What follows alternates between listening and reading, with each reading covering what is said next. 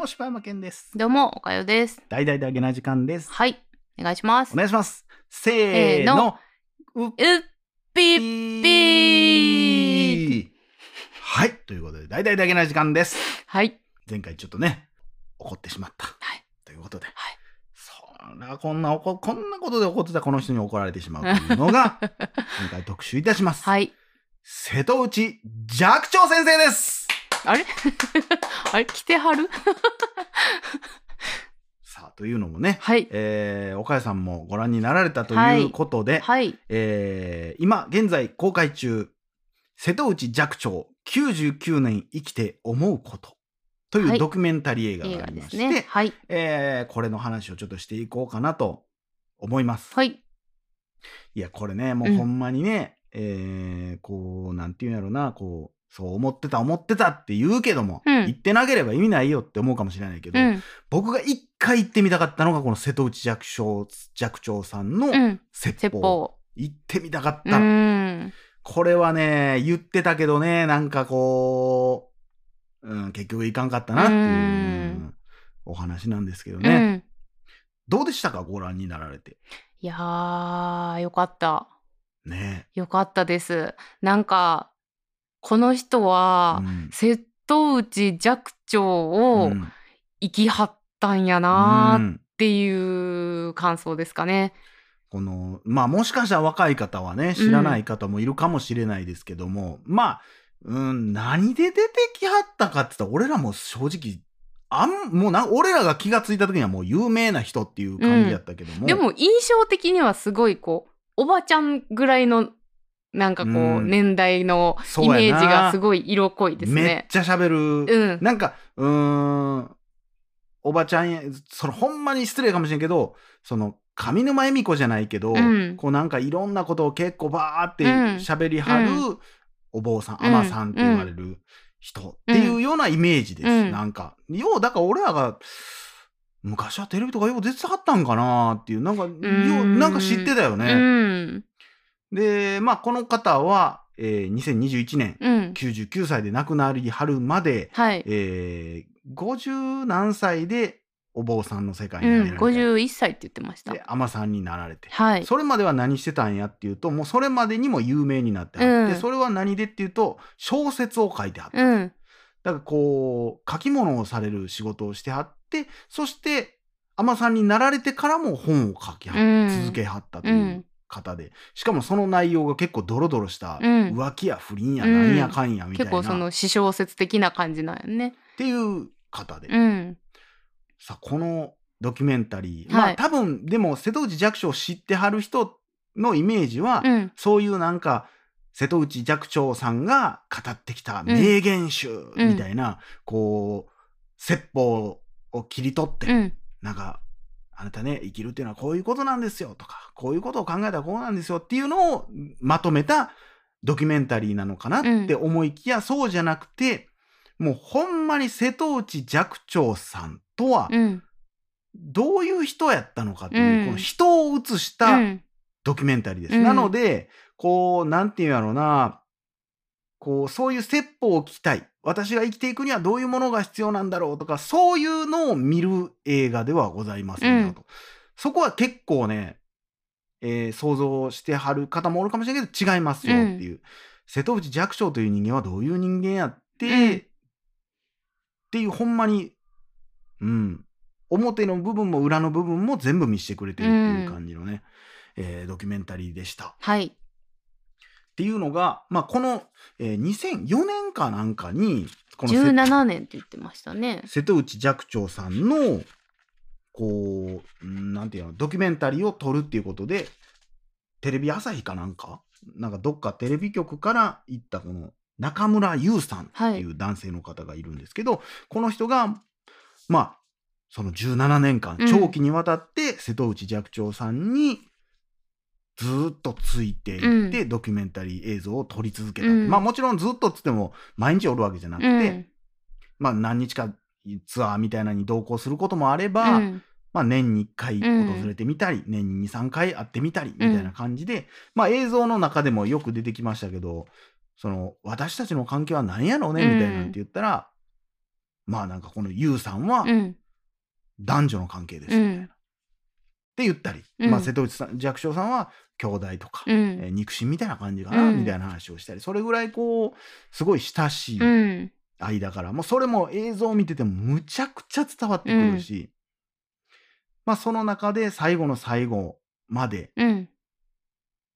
こう一緒におって瀬戸内寂聴さんは最後何を感じてはったのか、うん。どういう人生やったのか、っうん。ていうのをこう描いたはい。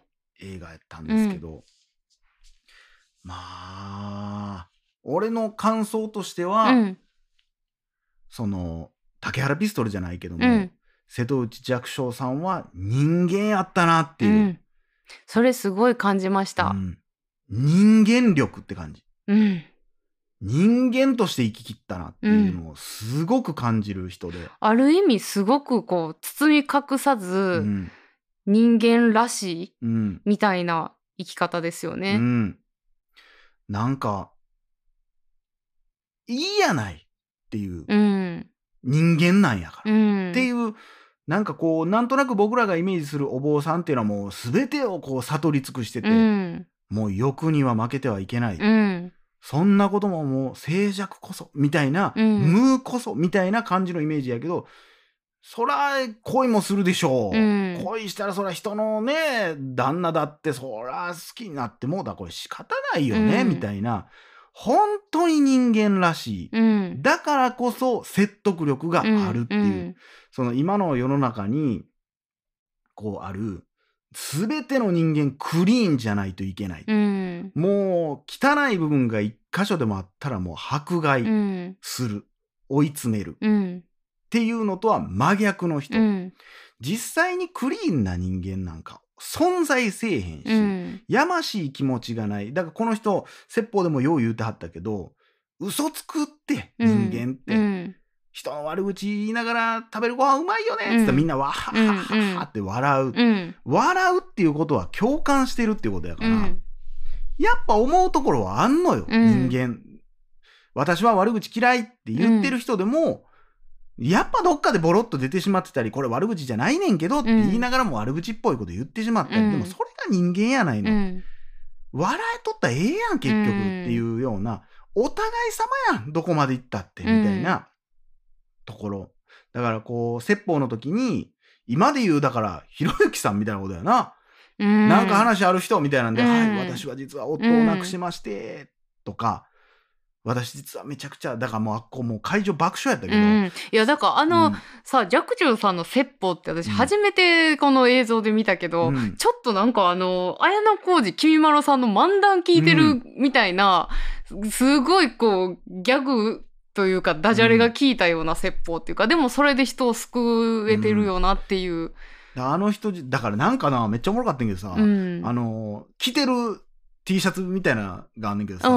何やったかな、えー、えーっとね、never, never smile, never keep smiling みたいなシャツを着てはって、いや、ほんまその人やなと思って、うんうんうん。笑うことこそみたいな、なんかその精神がすごく伝わってくる。なんか今思い出したらなんかようなテレビで、な、どうも瀬戸内寂聴でございます。みたいな、なんかな、ような KBS 京都みたいなんでな、ん。よう流れとったわ。うん。それがなん DVD のなんか、なんかうん。本のなんななんかなのか、なんかわからんけど、ようそれで見たなと思って。なんかだからあの友近さんのさ、うん。あの海さんのモノマネというかさあのキャラやってるのとかもあんねんけど多分こういうなんか寂聴さんの要素入ってんちゃうかなみたいな。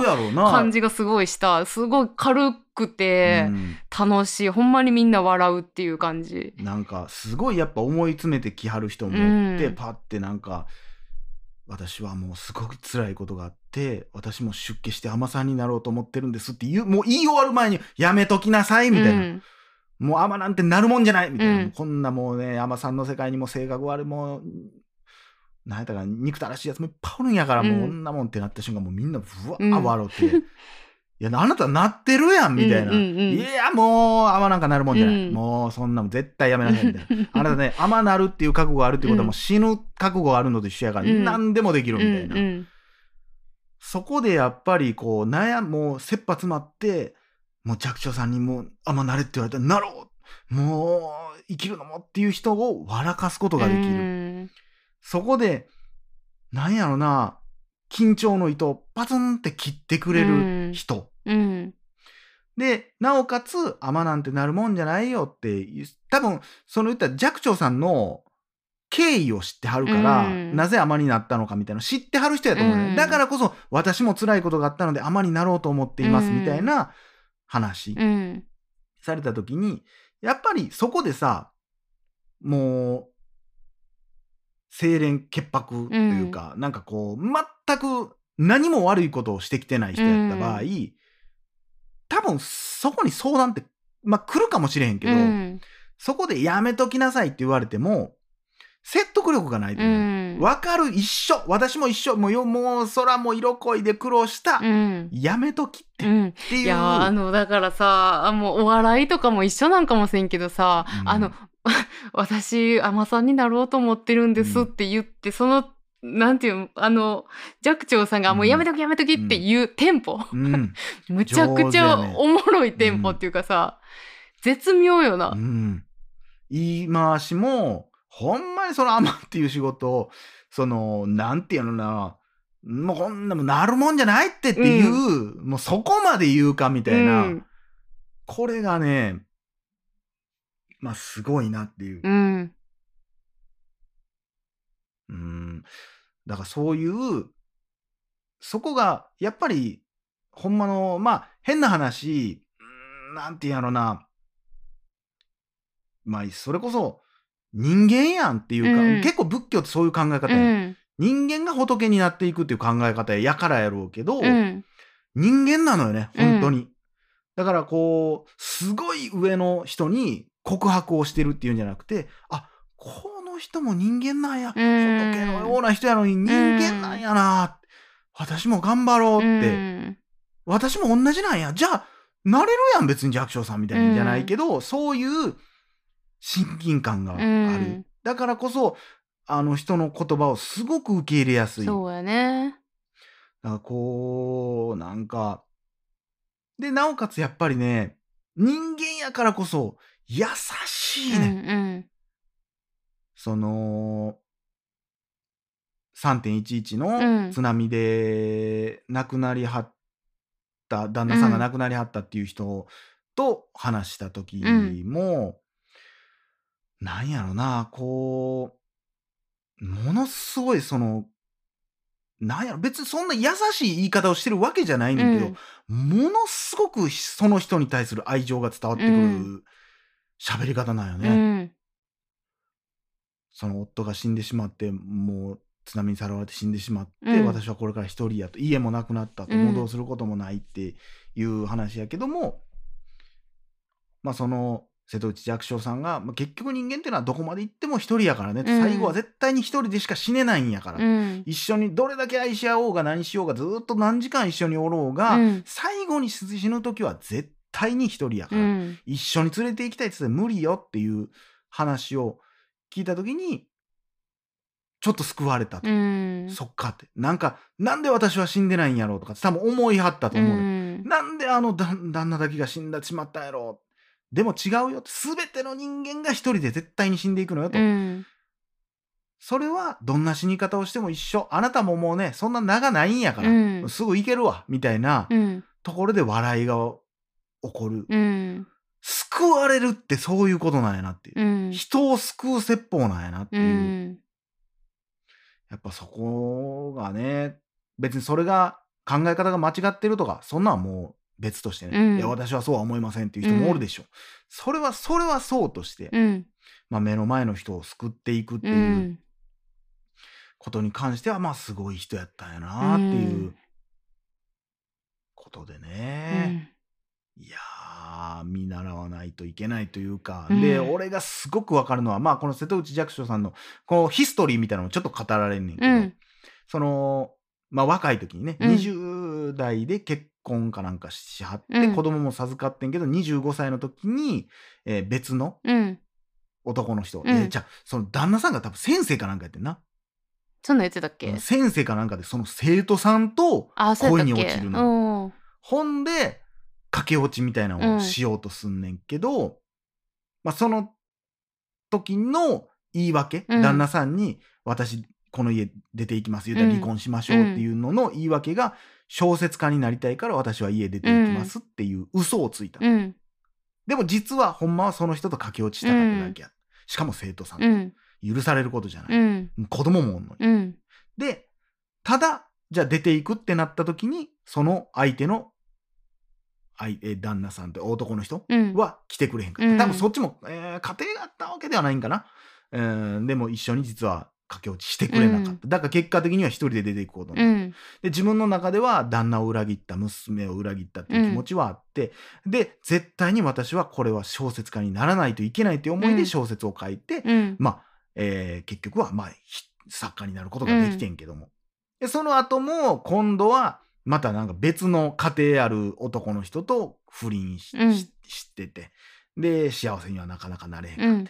で、そんな中で、久しぶりにそのさっき言った学生の男の人と再会して、うんもう三、二股状態になったりうん。したりとか、いろいろして、いろいろ悩んだり、なんや恋やなんやむちゃくちゃもして、うん。の出家やった。うん。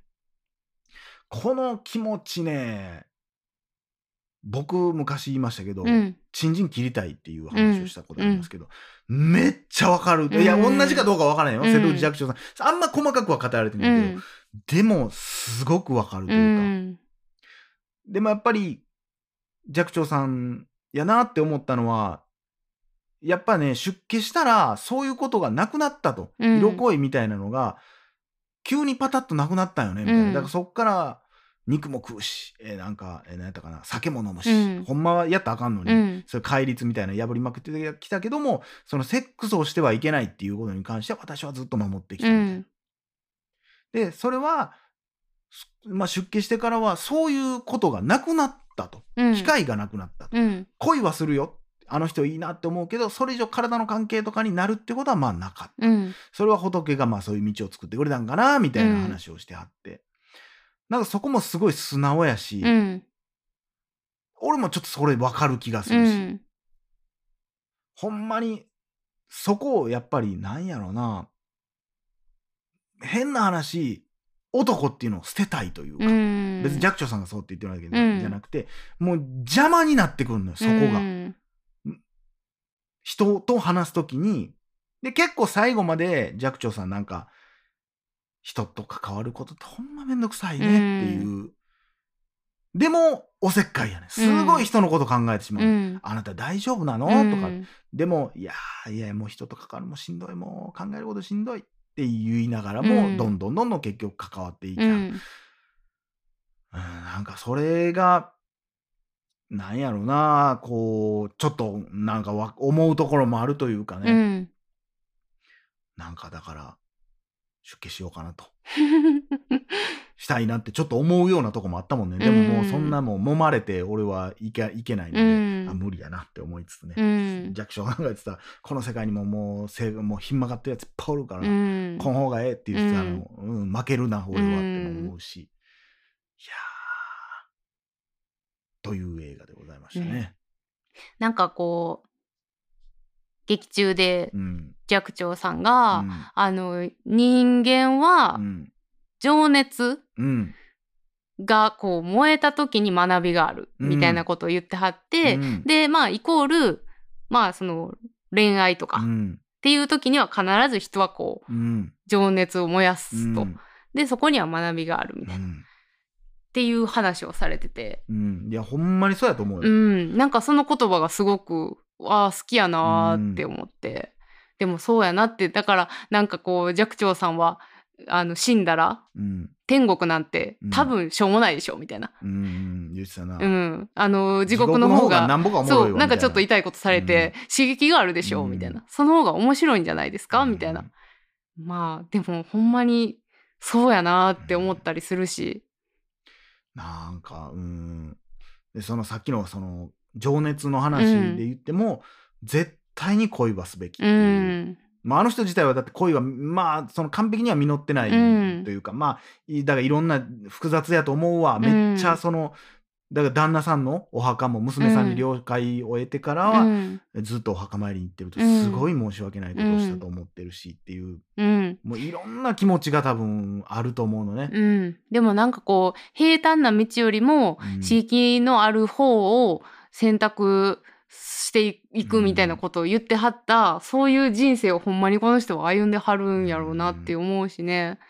でそのだから絶対に恋は必要やと。うん、もう恋で人間は学んでいくんやかうらみたいな。ん、もう本やなんやで学べることなんかほんまちょっと限られてるって言ってたね。恋はしなさいってういう。ん、まあほんまにそうやなって成長させるのは本じゃないよって、うん、恋愛まあ恋愛というかだから関係性それとか情熱とかなんやけど、うんうんまあほんまにそうやなって思うよね。恋愛をした時にこうしてあげたいとか、うん、相手はどうなんやろうとかっていろいろ考えて考えてこじれてこじれていろんなことがあってやっぱ人間って成長すんねんなって、うん。恋愛だけじゃないけども、うんさっき言った情熱、うん、それは夢だろうがなんだろうが、うん、やっぱりその情熱が薄いと、うん、まあ学びもそら少ないかなっていうか、うんうんうん成長もなかなかできへんやろなってそいうのはね。うん頭でっかちになってまうというかね、うんただただ知識だけが増えていくんであって。ということでね、はい。はい、素晴らしい。なんか、うん、ありがたいお言葉とかは別にあんま聞かれへんけども、うん。でも本当、うんありのままのうん寂聴さんが見れてよかったなと思いますよね。僕の周り、ボロ泣きでしたね。うん、めちゃくちゃ泣いてあった。あの、もうね、僕の横に座ってはった男性の方、はい。もう、寂聴さんが出てきた瞬間泣いてはって。あーよっぽど好きなんやなと。うんもう最初はちょっと親戚なんかなって思うぐらい、うんうんうんもう登場してただただ喋ってるシーン見て、ぐわー泣いてはったから、うんえー？って思ってたんやけども、最後の方ずっと携帯いじりながら見とったから、え？えどういうことやねんどういうこと？って思ったうん。お話でした。ということで、ぜひ皆さんご覧ください。はい。以上、柴山健でした。おかよでした。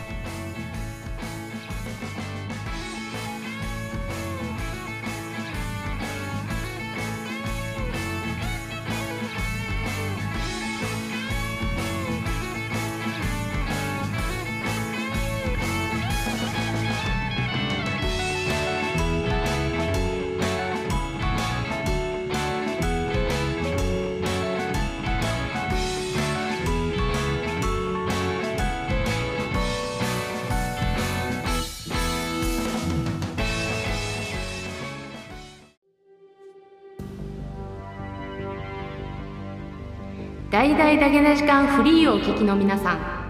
Apple Podcast ではダゲな時間初のサブスクダゲな時間プロを配信しております。数十時間にも及ぶ過去のスペシャル音源や最新エピソードをいち早く聞くことができます。ぜひご入会ください。アキンサスペンス、ミステリー、and love。だけの時間、プロ、coming soon。力抜けるわ最後